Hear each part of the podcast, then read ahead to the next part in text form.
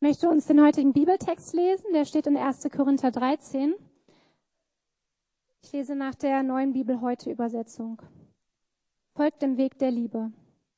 Wenn ich die Sprachen von Menschen und Engeln sprechen könnte, aber hätte keine Liebe, wäre ich ein schepperndes Blech, eine lärmende Klingel. Und wenn ich weiß sagen könnte und alle Geheimnisse wüsste und jede Erkenntnis besäße, und wenn ich alle Glaubenskraft hätte und Berge versetze, aber keine Liebe hätte, wäre ich nichts.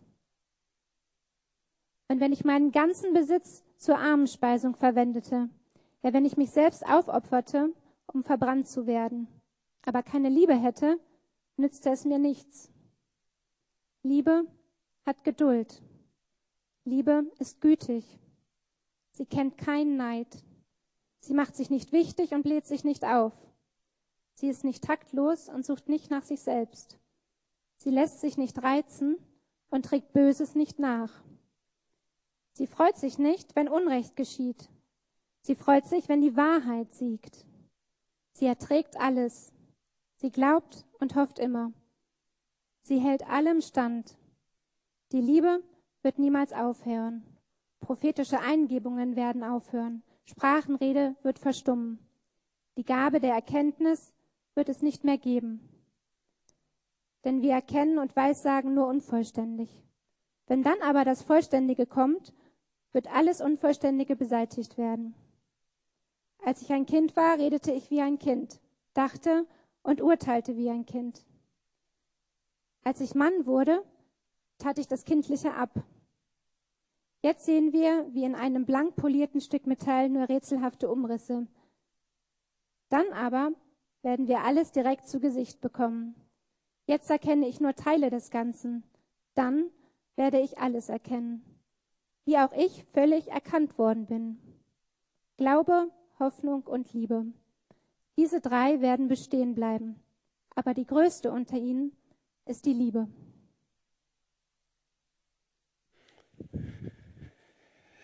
Ja, vielen Dank für diesen schönen, relativ bekannten und herausfordernden Text. Ich freue mich total, heute mal wieder zu predigen. Erstmal, weil ich das Gefühl habe, ich habe schon länger nicht mehr gepredigt. Zweitens, weil ich heute mal etwas tun kann, ähm, beziehungsweise etwas mehr berücksichtigen kann, was uns Theologen total wichtig ist, besonders wenn wir so, wenn uns Bibelauslegung am Herzen liegt. Ähm, was aber sonst nicht so einfach ist, wenn wir immer so in so Texte reinspringen und man gar nicht genau weiß, was drumherum war. Also wisst ihr, was das ist, wovon ich rede, was uns als Theologen total wichtig ist? Das ist Kontext. Kontext. Total wichtig. Ich glaube, es ist eine Grundqualifikation, um ein guter Lehrer zu werden, auch ein guter Prediger, dass man ein Gefühl dafür kriegt für den Kontext.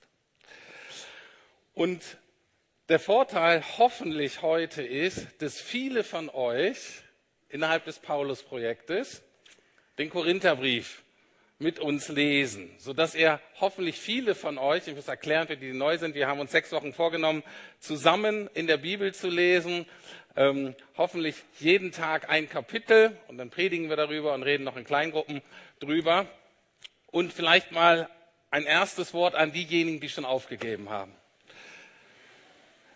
Ich weiß, sind immer einige von euch, die funktionieren nach dem Alles- oder Nichts-Prinzip. Und die haben sich das vorgenommen, jeden Tag ein Kapitel, obwohl sie eigentlich schon wussten, das schaffe ich nicht, ist eigentlich zu viel. Aber haben sich dennoch vorgenommen. Und eine Grundweisheit kriegst du heute umsonst hier von mir heute Morgen für das Leben auf dieser Erde. In dieser unvollkommenen Welt, wenn du nach dem Alles- oder Nichts-Prinzip funktionierst, landest du immer beim Nichts. Weil Vollkommenheit gibt es nicht. 100 Prozent gibt es in dieser Welt in keinem Lebensbereich auf Dauer. Und die Tragik ist ja, dass du sagst, hast, oh, ich habe mir sieben Tage jetzt letzte Woche vorgenommen und zwei habe ich geschafft, Dienstag und Mittwoch und Donnerstag habe ich leider nicht geschafft. Na, dann ist auch egal. Nein. Wenn du vier von sieben schaffst, da brauchst du kein Mathematikgenie zu sein. Wenn du jede Woche vier von sieben schaffst, hast du insgesamt immer noch viel mehr gelesen, als wenn du jetzt aufhörst. Also steig einfach wieder ein. Es geht hier nicht um irgendwelche Extrapunkte, einfach darum, so ein einzutauchen. Du musst auch nicht alles verstehen. Ich weiß nicht, wie es euch geht. Ich dachte, wow, manche Kapitel von denen waren echt krass, echt herausfordernd. Und ich habe gedacht, was äh, eigentlich müsste ich mal so sagen, ich muss das euch eigentlich erklären, was da steht. Nee, warum? Ich muss doch Gott nicht für euch in Schutz nehmen. Ihr müsst aber auch nicht alles verstehen. Aber es geht darum, einzutauchen, auf sich wirken zu lassen, das, was man verstanden hat, versucht umzusetzen. Also, ihr seid ein bisschen mehr drin im Korintherbrief und deswegen kann ich mit Kontext arbeiten. Warum ist Kontext wichtig? Ich möchte es an praktischen Beispiel machen. Die CDU-Chefin Kramp-Karrenbauer hat vor kurzem eine ironisch abfällige Bemerkung über eine Minderheit gemacht und das hat bei manchen für ziemlich viel Aufregung gesorgt. Klassischer Fall dafür, dass man den Kontext der Aussage nicht beachtet hat. Sie da aus Westdeutschland, Rheinland, das war während der Faschingzeit. In dem Kontext ist das völlig in Ordnung, dass man auch mal ein paar Spitzen verteilt. Nee, das ist nicht die richtige Präsentation. Ich habe eine Präsentation, da steht in Klammern Beamer hinter. Okay, das ist die richtige Präsentation. Das andere sind meine Notizen, die sind für den Übersetzer gedacht. Sorry. Ähm, Kontext, ähm, technischer Kontext eines Gottesdienstes wird immer komplizierter. Also, die Frau Karrenbauer macht diese Bemerkung und allen ist klar, im Fasching geht sowas. Da kann man auch mal so ein bisschen unter der Gürtellinie. Aber manche Berliner, selbst die zugezogenen äh, Politiker hier in Berlin, die haben sich so aufgeführt wie die freudlosen Preußen ne, und haben gesagt, das geht ja gar nicht. Hätte sie das in einer gewissen Debatte im Bundestag gesagt, diese Äußerung, hätten wir gesagt, es geht nicht. Aber der Kontext war Fasching. Und in dem Rahmen muss man es dann auch verstehen und kann man es einordnen. Anderes Beispiel. Stellt euch vor, ihr seht irgendwie eine Werbung, was ist in der U-Bahn oder hier irgendwo, und da steht, der deutsche Wald muss erhalten bleiben. Der deutsche Wald soll erhalten bleiben. Würden wir erstmal denken, ja, kein Problem. Wenn dahinter stehen würde, die Grünen, dann würden wir das so lesen mit Wald. Es geht den Grünen natürlich um Wald, geht ihnen auch um deutschen Wald, aber es geht ihnen um Wald insgesamt, um Umweltschutz. Wenn die gleiche Aussage stehen würde und dahinter würde stehen die AfD, dann würden wir das so lesen, dass der deutsche Wald soll erhalten bleiben. Was jetzt mit dem tschechischen, polnischen und französischen ist uns nicht ganz so wichtig. Also, das ist Kontext. Kontext ist wichtig, in welchen Rahmenbedingungen etwas ausgesagt wird und wer das sagt. Und deswegen ist es wichtig, meines Erachtens, sehr schön, vielen Dank für die Spontanität. 1. Korinther 13, da geht es so um die Liebe. Und in der Regel wird dieser Text angeguckt zu Hochzeiten. Ne? Oder wenn es so um eheliche Liebe oder um Partnerschaft geht, Liebe zwischen zwei Menschen. Und das ist auch nicht falsch und ist auch in Ordnung, aber das ist nicht der Kontext, in dem das diesmal geschrieben wurde. Oder manchmal wird da sehr stark auf dieses eine Wort, dass es da um Gottes Liebe geht, wird betont und dann sehr schöne Ausführungen über Gottes Liebe, die auch zu Herzen gehen und die wahrscheinlich auch richtig sind. Aber auch das ist nicht mein Schwerpunkt heute, weil es meines Erachtens nicht den Kontext so richtig berücksichtigt. Und deswegen versuche ich heute mal eine Auslegung, die den Kontext gerecht wird und die vielleicht nicht ganz so zu Herzen geht und deswegen so ein bisschen nüchtern ist, vielleicht ein bisschen pragmatischer. Aber meines Erachtens höchst relevant für unseren Alltag. Und zwar ist der Kontext in diesem Fall ziemlich einfach. Wir haben Kapitel 13. Im Kapitel 12 davor geht es um Fähigkeiten und Kompetenzen. Wir reden immer von Gaben, aber im Grunde geht es um Fähigkeiten und Kompetenzen, die Gott verschiedenen Menschen schenkt. Dann kommt Kapitel 13 über die Liebe und Kapitel 14 geht es wieder genau weiter. Über Kompetenzen, Gaben und wie wir das gemeinsam unter einen Hut bringen und wie wir gemeinsam unsere verschiedenen Fähigkeiten zusammentragen. Das ist eigentlich, worum es geht. Und bevor ich auf dieses ganz konkrete Beispiel der Gaben und im, im Gottesdienst und so weiter eingehe und in der Zusammenarbeit, vor dem Kontext des gesamten Briefes, da wisst ihr jetzt vielleicht, dass es den Korinthern darum geht, immer hoch hinaus zu kommen. Sind wie die Berliner heute. Hauptsächlich auffallen, heute hauptsächlich zu sagen, ich bin schöner, besser, größer, stärker, kompetenter als du. Und als sie gefragt haben, als sie gemerkt haben, oh, man kann Gott auch um so ähm, Begabungen bitten oder man hofft was, dass Gott einen für gewisse Dinge ausrüstet, dann sagen die Gott hier, ich will das Größte, ich will das äh, Beeindruckendste, ich will das ähm, Stärkste, mit dem ich am meisten auffalle, mit dem ich am meisten erreichen kann. Das wollten die haben. Weil so waren die Korinther drauf. Die haben sich immer gesucht, ah, es gibt verschiedene Leiter hier und ich, das ist der coolste Leiter und zu dem gehöre ich. Und in diesem Kontext sagt Paulus etwas Allgemeines. Und zwar sagt er, und das ist einer meiner Lieblingsversen in der ganzen Bibel. Äh, ich hoffe, jetzt lest ihr euch den wirklich durch. und ich halte ihn für die absolute Grundlage für ein psychisch, für psychisch-soziale Gesundheit, für ein gutes Miteinander. 1. Korinther 4, Vers 7. Da steht, was bringt dich überhaupt dazu, so überheblich zu sein? Ist nicht alles, was du hast, ein Geschenk Gottes? Wenn es dir aber geschenkt wurde, warum prahlst du dann damit, als hättest du es dir selbst zu verdanken? Nehmt den mit, esst den jeden Tag, lasst ihn auf euch wirken in der Doppelwirkung. Ich bin beschenkt. Ich will auch lernen, Danke zu sagen oder ich will auch lernen, das Gute, was ich habe, zu sehen und gleichzeitig aber auch, wie dumm bin ich, wenn ich damit angeben will. Und die zweite grundlegende Aussage aus dem ähm, zwölften Kapitel, wo Paulus sagt, jedem von uns wird eine geistliche Gabe gegeben. Warum? Zum Nutzen der ganzen Gemeinde. Auch total einfach, ganz offensichtlich, sagt, wenn Gott dir was gibt, ist es nicht, damit du groß rauskommst oder dein Selbstwert aufpoliert wirst, sondern letztlich geht es darum, dass alle davon irgendwie profitieren. Und dann sagt Paulus noch, dass gerade die unscheinbaren Gaben, also nicht ich hier, ich bin relativ sichtbar, scheinbar, ähm, ne, ähm, und irgendwie könnten wir denken, jetzt wäre ich hier wichtiger in der Gemeinde als andere. Vor dem Hintergrund völliger Quatsch. Paulus sagt sehr deutlich, auch gerade die unsichtbaren, die für uns so unscheinbaren Aufgaben, Tätigkeiten sind für das Gesamtwohl besonders wichtig und Gott besonders kostbar.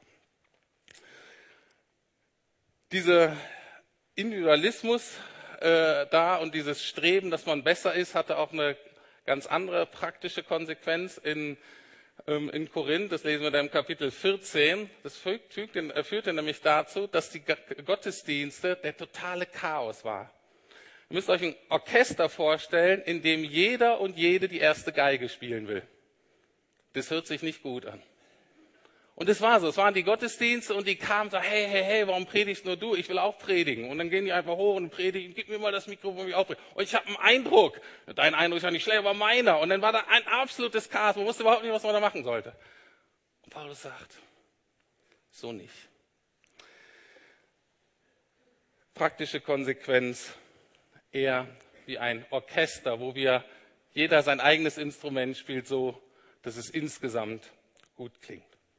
Also, das ist so der allgemeine Kontext, so die allgemeine Diskussion, die hier geführt wird. Und dann finde ich, gibt Paulus richtig Gas. Und dann ist so ein bisschen so, wie jetzt legt er nochmal einen Gang zu. Jetzt schaltet er von fünften in den sechsten und in so eine Turbo-Schaltung noch und sagt,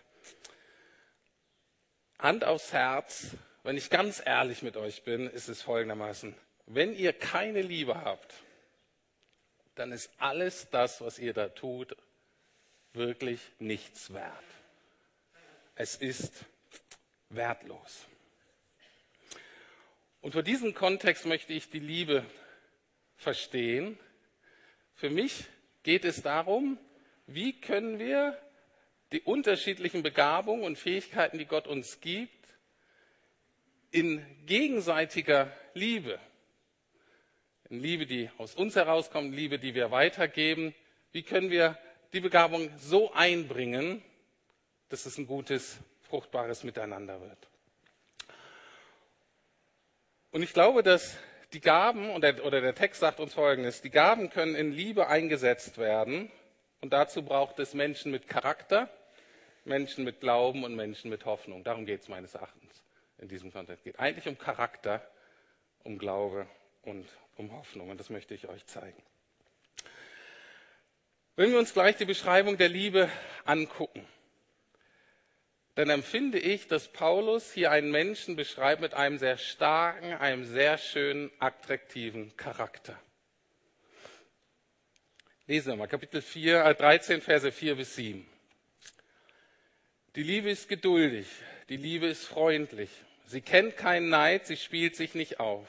Sie ist nicht eingebildet. Sie verhält sich nicht taktlos, sie sucht nicht den eigenen Vorteil, sie verliert nicht die Beherrschung, sie trägt keinem etwas nach. Sie freut sich nicht, wenn Unrecht geschieht, aber wo die Wahrheit siegt, freut sie sich mit. Alles erträgt sie, in jeder Lage glaubt sie, immer hofft sie, allem hält sie stand. Und meine Grundthese ist, wenn du so eine Person hast, mit so einem Charakter, der kannst du auch alle noch so großen Gaben anvertrauen. Diese Person kann so kompetent sein, wie sie irgendwie sein kann. Und sie wird es zum Guten des Gesamten einbringen. Also, was ich glaube, ist, dass Paulus hier einen Menschen mit einem gewissen Charakter beschreibt. Und Charakter ist total wichtig. Ich hatte vor kurzem ein Gespräch mit einem meiner Kollegen und der ihm berichtet von dieser tragischen Situation, die aber jetzt kein Einzelfall ist, sondern die oft passiert, jetzt in meinem Berufsfeld, von einem sehr begabten Pastor, der wirklich sehr kompetent ist, aber der in einem Bereich so eine große Charakterschwäche hat, dass er das, was er sich in den letzten vier, fünf Jahren aufgebaut hat, er ist gerade dabei, das alles zu ruinieren weil diese Charakterschwäche alles zunichte macht. Ich bin sicher, das kennt ihr auch, gerade auch im, im Beruf, im Job, dass ihr mit Leuten zusammenarbeitet, schwierig besonders, wenn es die Vorgesetzten sind, Chef oder Chefin, und du sagst, die sind eigentlich total kompetent, die sind richtig gut in dem. Aber die sind als Menschen, sind die so schwierig.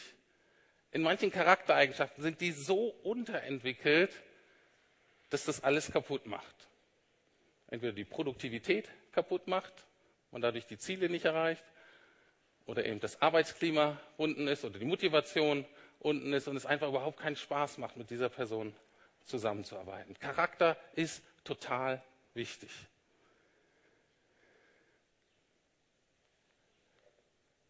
Was macht nun diese Menschen aus? Mit diesem, ich sag mal, mit einem Charakter der Liebe, mit Menschen, die in Liebe gewurzelt sind und Liebe ausdrücken können. Ich habe diese ähm, Eigenschaften mal so ein bisschen zusammengefasst. Und der erste Punkt ist, Menschen mit Charakter, die haben eine sichere Identität, die wissen, wer sie sind, unabhängig von ihren Kompetenzen.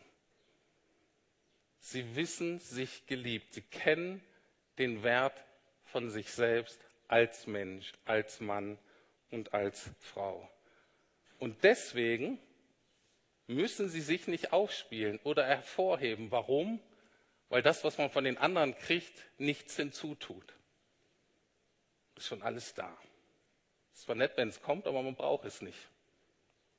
Weil es schon gefüllt ist, der Identitätstank. Leute mit so einem festen Charakter, mit einer sicheren Identität, die darf man auch kritisieren. Das ist ja auch das Schwierigkeit manchmal, gerade wenn man so Vorgesetzte hat oder auch in jeder Beziehung.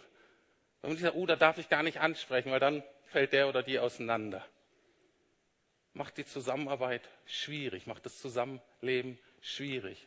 Sichere Identität, Menschen mit Charakter kann man kritisieren. Das Zweite, was auffällt an denen, ist, sie sind wirklich gute Teamplayer. Das sind Menschen, die es, äh, die es, ähm, die es verstehen.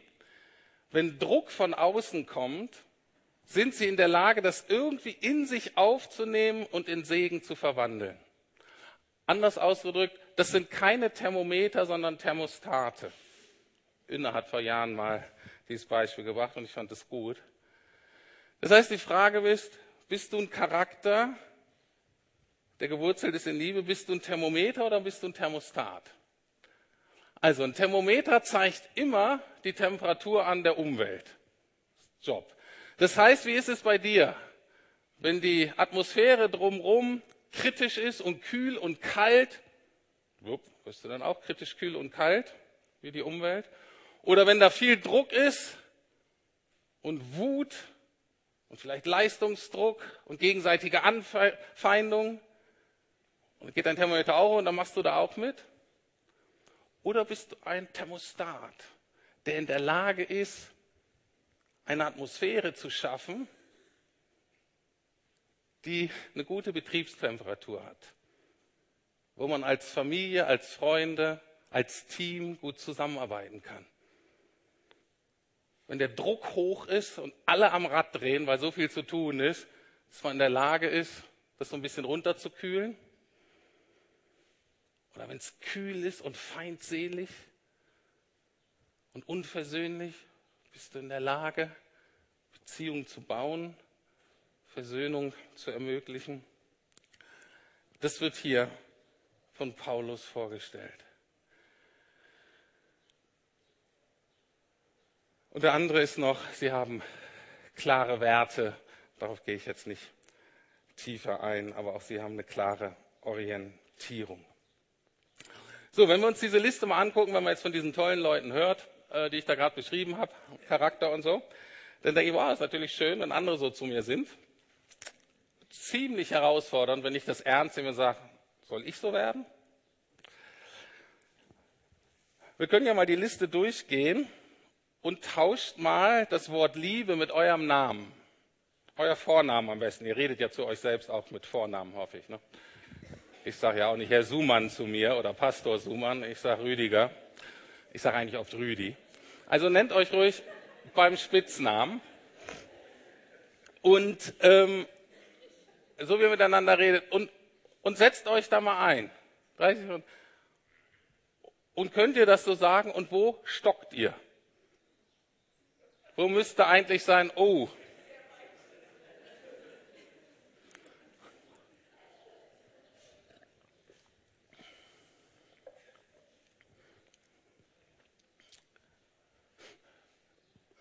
Wir alle werden Punkte haben, wo wir sagen, oh, das bin ich nicht.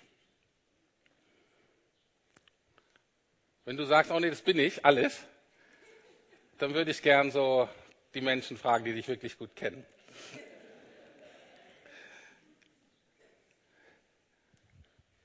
Und jetzt, und das ist so ein bisschen sonntagsschulmäßig jetzt, tut mir leid, aber es ist dennoch richtig und gut.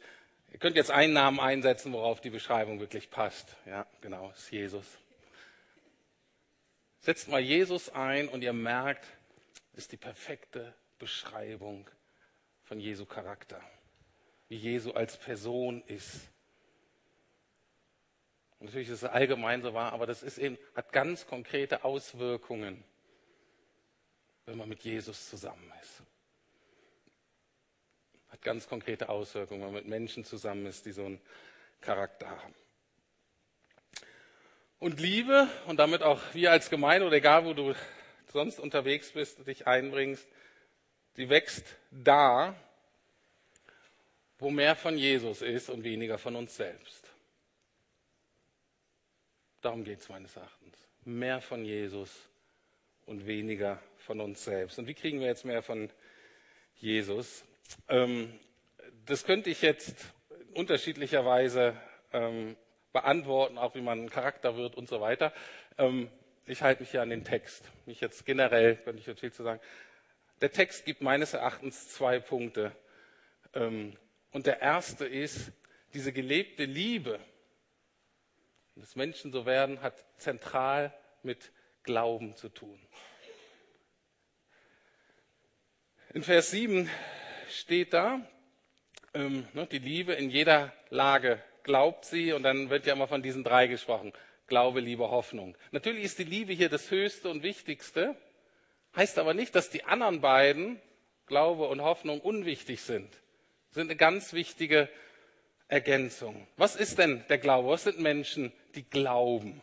Was ist der Kern so, wenn wir sagen, wir glauben an Gott oder wir glauben Gott?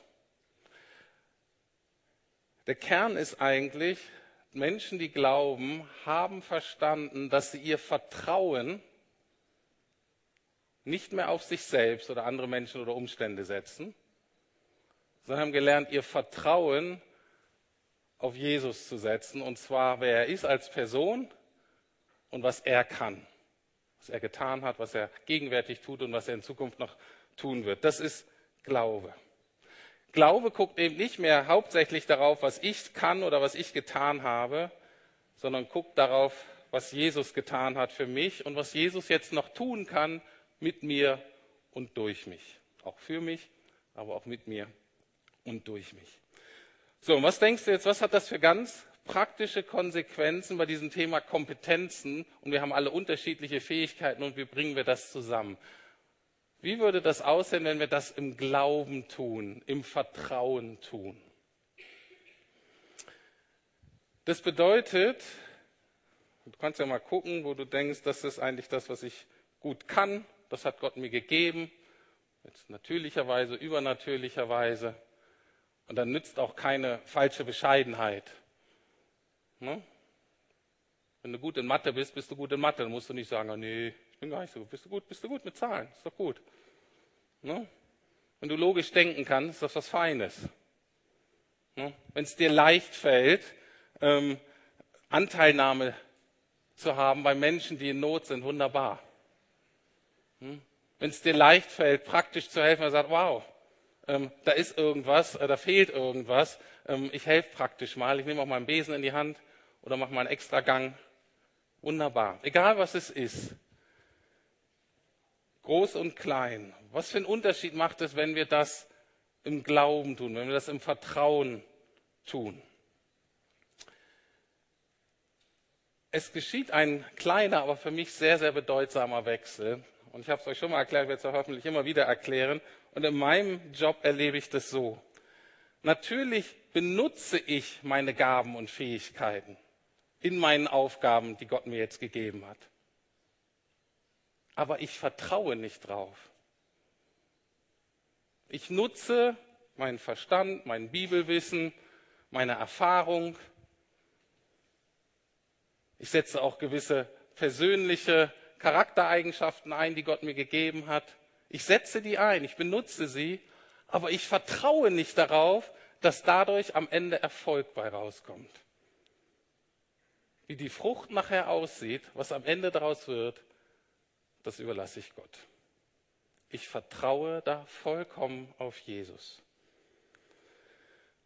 Und es ist eine totale Erleichterung, wenn man merkt, der Erfolg meines Lebens hängt nicht an meiner Kompetenz, sondern an Jesus, an seiner Güte, an seinem Gutsein mir gegenüber, an dem, was er kann. Und da kann man sich entspannen. Da kommt man dann auch nicht so unter Druck, man merkt, oh, ich kann es eigentlich nicht, ich habe eigentlich ja gerade nicht genug Zeit und ich weiß nicht, wie ich das schaffen soll. Das ist ja so eine ganz normale Erfahrung, die wir haben, egal in welchem Lebensbereich, dass es manchmal einfach zu viel wird und man guckt in sich, ich schaffe es einfach nicht. Und es bringt auch nicht, wenn ich da noch mal ein bisschen mehr drücke und mich mehr anfeuere, ich schaffe es einfach nicht. Und dann zu sagen, musst du ja auch nicht. Bring das ein, was du hast. Und vertrau auf Jesus. Du wirst auch nicht selbstzentriert, weil es geht eben letztlich nicht um dich und deine Kompetenzen und was du kannst. Du musst dich nicht darstellen, musst dich nicht produzieren. Und du kannst aus vollem Herzen das sagen, was Paulus den Korinthern sagt. Er sagt, glaube ich, im ersten Kapitel 31 war es, glaube ich, wo er sagt immer zu, ihr wollt immer mit irgendwas angeben, ihr wollt auf etwas richtig stolz sein, ihr wollt euch rühmen. Sagt er, super. Wer sich rühme, der rühme sich des Herrn. Wenn ihr wirklich auf etwas stolz sein wollt, dann seid doch stolz darauf, dass ihr zu Jesus gehört und seid doch stolz darauf, auf das, was Jesus getan und was Jesus noch tun wird.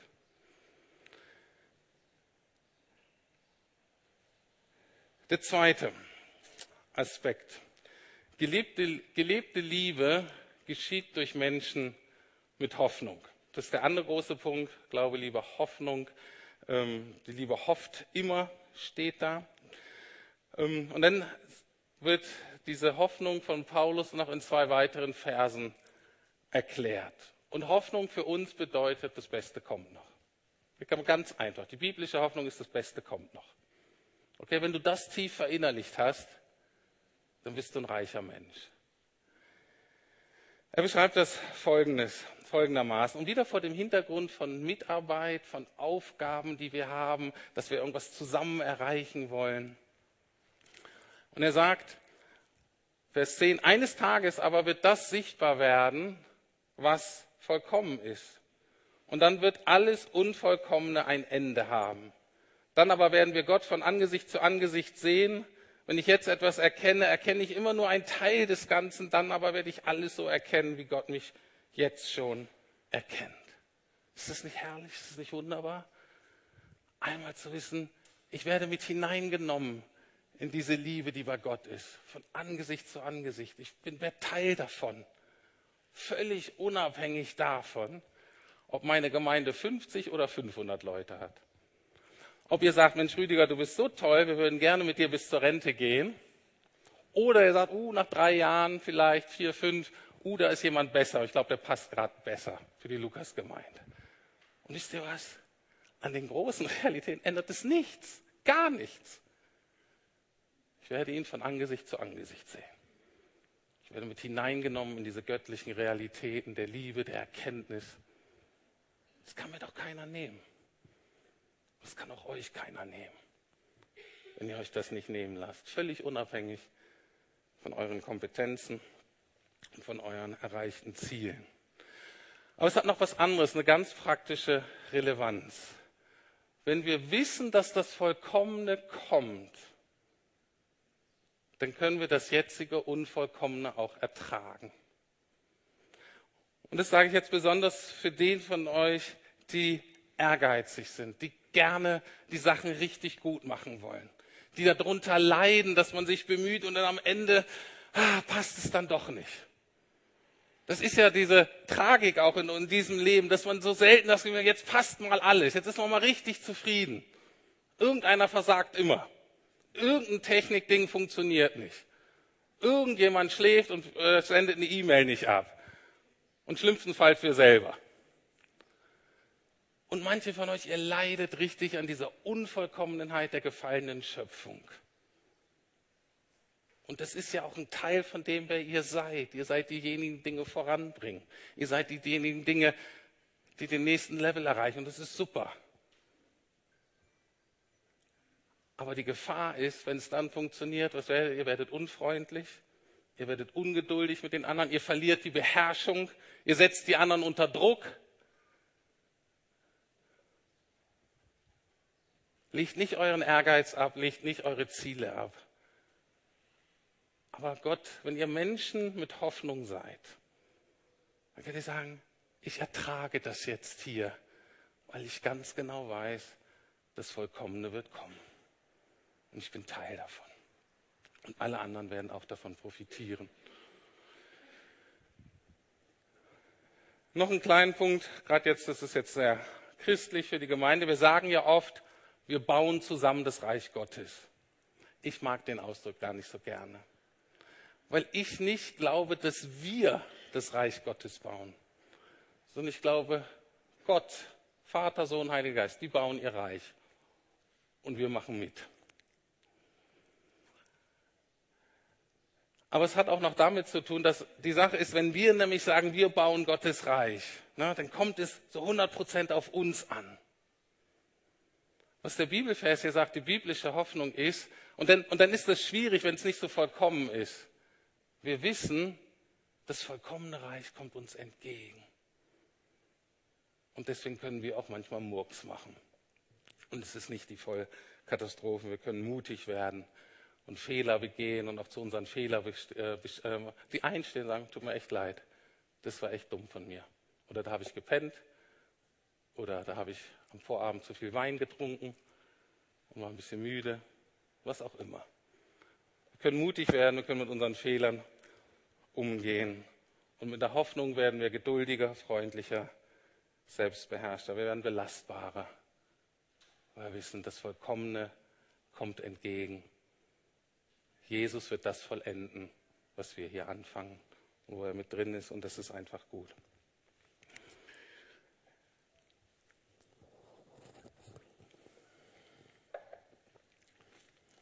Abschluss zum Thema Hoffnung. Im 15. Kapitel, also wenn ihr weiter dran bleibt, ich weiß nicht, wann das ist, müsste morgen kommen, glaube ich, Kapitel 15. Ähm, da beschreibt Paulus noch eingängiger die biblische Hoffnung. Fantastisches Kapitel, finde ich ähm, zumindest. Und dann endet er mit einer Empfehlung, die wieder ganz konkret ist, was unsere Mitarbeit betrifft, was unseren Einsatz in den Bereichen des Lebens ist, wo Gott uns hinstellt. Und zwar sagt er in 1. Korinther 15, 58, darum, also er beschreibt diese biblische Hoffnung, darum, als Konsequenz, bleibt standhaft, liebe Geschwister, lasst euch nicht erschüttern, tut euer Bestes für die Sache des Herrn, denn ihr wisst, in Verbindung mit dem Herrn ist eure Mühe nie umsonst. Nie umsonst. Egal, wie wenig es auch war, was du da eingebracht hast, und egal, ob du jetzt die Frucht siehst und das Ergebnis oder nicht. Die Zusage ist nie umsonst. Ich habe diese Woche ein Video zugespielt bekommen von einer Mitarbeiterin in England, mit der wir so vor 15, 16 Jahren äh, zusammengearbeitet haben, eine Zeit lang, von einem Theologieprofessor, der in diesem YouTube-Video so einen Ausschnitt von, von, einem Vortrag, der so ein relativ kompliziertes, ähm, sehr interessant, so ein Problem so aus dem Lukas-Evangelium äh, irgendwie so erklärt vom Text her. Und als ich den Mann gesehen habe, gesagt, ich traue meinen Augen nicht.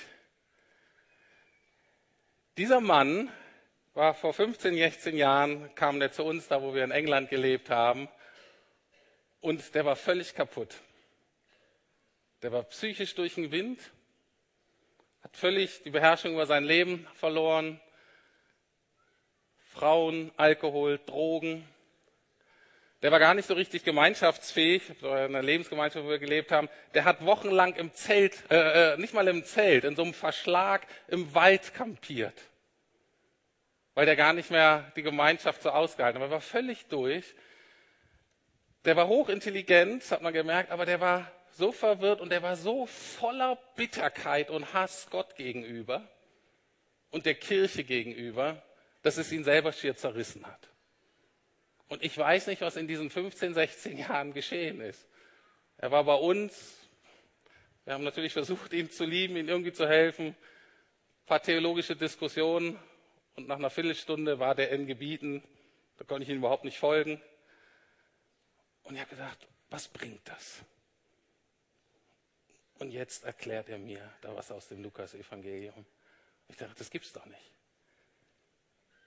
was wir tun, es ist nicht umsonst, ob wir das nun sehen oder nicht. Pastorenkollege gestern in einem Seminar oder vorgestern sah, sie haben nächste Woche eine Taufe und sie taufen einen Mann mit so ostdeutschen atheistischem Hintergrund, der sechs Jahre ganz regelmäßig in den Gottesdienst gekommen ist, sich da reingesetzt hat und gesagt, ich gucke mir das mal an hier, dieser Haufen von Christen und was sie so über Jesus sagen. Ich schaue mir das mal an sechs Jahre. Der war regelmäßig da, wenn man sagt, vielleicht nicht 52 Wochen, 40, 40 Predigten im Jahr, 240 Predigten, 240 Gottesdienste, 240 Lobpreiszeiten. Und du denkst doch irgendwann, das bringt doch nichts. Lass uns doch aufhören. Warum kommt der noch?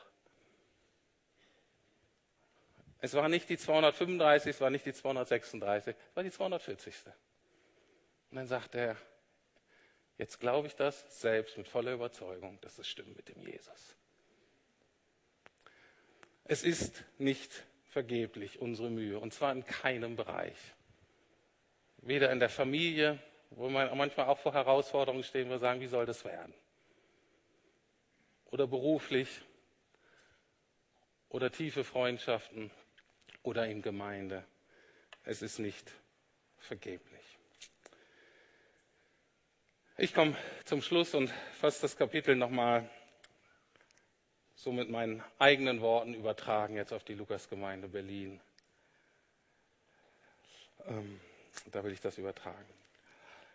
Wenn ich in Zungen bete und die Gabe der Prophetie habe, oder wenn ich der beste Musiker oder die beste Lobpreisleiterin bin, aber keine Liebe habe, so bin ich nichts weiter als ein dröhnender Gong oder eine lärmende Pauke.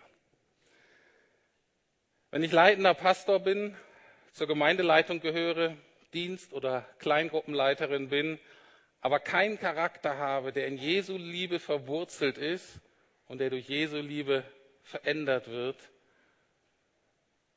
dann bin ich wertlos.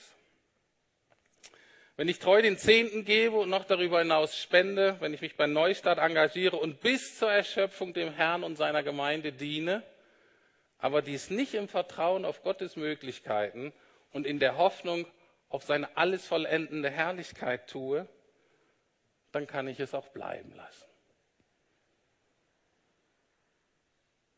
So, was machen wir jetzt damit? Hören wir jetzt alle auf. Machen wir den Laden dicht. Sagen wir, Herr, komm nicht irgendwann, komm jetzt. Ist übrigens ein gutes Gebet, sollten wir übrigens beten. Herr, komm jetzt. Hören wir auf, weil wir alle merken, wir haben eigentlich nicht genug Liebe. Wir haben eigentlich noch nicht genug von diesem Jesus. Könnt ihr machen? Ich mache es nicht. Weil ich schaue in die Bibel. Und wir machen, mein Vorschlag ist, wir machen so weiter, wie Paulus uns das rät.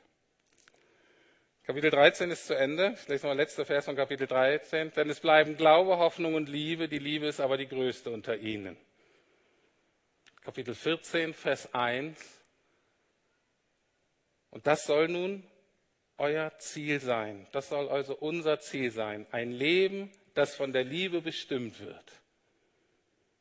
Und dann total pragmatisch, geht ja um Mitarbeit, geht ja um Gemeinsamkeit in der Gemeinde, wie wir weiter unterwegs sind. Und dann sagt er einfach, bemüht euch aber auch um die Fähigkeiten, die uns durch den Geist Gottes gegeben werden. Und wenn ich das sage, denke ich vor allem an die Gabe des prophetischen Redens. Also, geht hier nicht nur darum, dass wir prophetische Rede fördern sollen, finde ich aber gut, sollen wir. Aber es geht darum, dass wir vor diesem Hintergrund sagen, wir brauchen mehr von dieser Liebe, wir wollen verändert werden. Wir wollen Menschen mit Charakter werden. Wir wollen keine Thermometer werden. Wir wollen Thermostate werden. Wir wollen in Glauben und Hoffnung vorangehen. Aber auch hier, nur weil wir nicht ganz da sind, wir ertragen auch die Unvollkommenheit an unserem eigenen Charakter im Vertrauen auf Jesus, in Hoffnung auf das, was Jesus tun wird. Und wir bringen uns weiter ein. Amen. Lieber Herr, wir danken dir für dein Wort. Wir danken dir, dass ähm, du uns immer wieder Neues zeigst. Wir danken dir für deine Zusage, dass deine Barmherzigkeit und Treue auch jeden Morgen neu ist.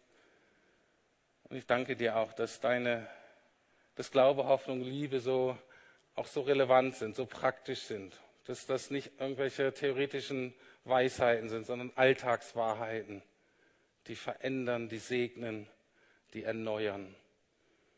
Und dafür danken wir dir. Herr Jesus, wir sagen, wir wollen wirklich mehr von dir. Wir merken, wir brauchen mehr von dir. Und wir danken dir so sehr für deine Gnade. Und wir loben dich über die Aussage des Paulus, der sagt, ich aber bin gewiss, das ist das gute Werk, was der Herr Jesus angefangen hat. Das wird er auch vollenden, Herr. Und das wollen wir dir zusprechen über unser eigenes Leben, über der Lebenssituation, in der wir gerade stehen, die in manchen Dingen so unvollkommen, so unperfekt sind. Auch in der Gemeinde, bei all dem, was nicht gut läuft. Herr, wir loben dich darüber, weil das wahr ist. Sprechen dir unser Vertrauen aus. Du wirst das vollenden, was du angefangen hast. Und dafür preisen wir dich.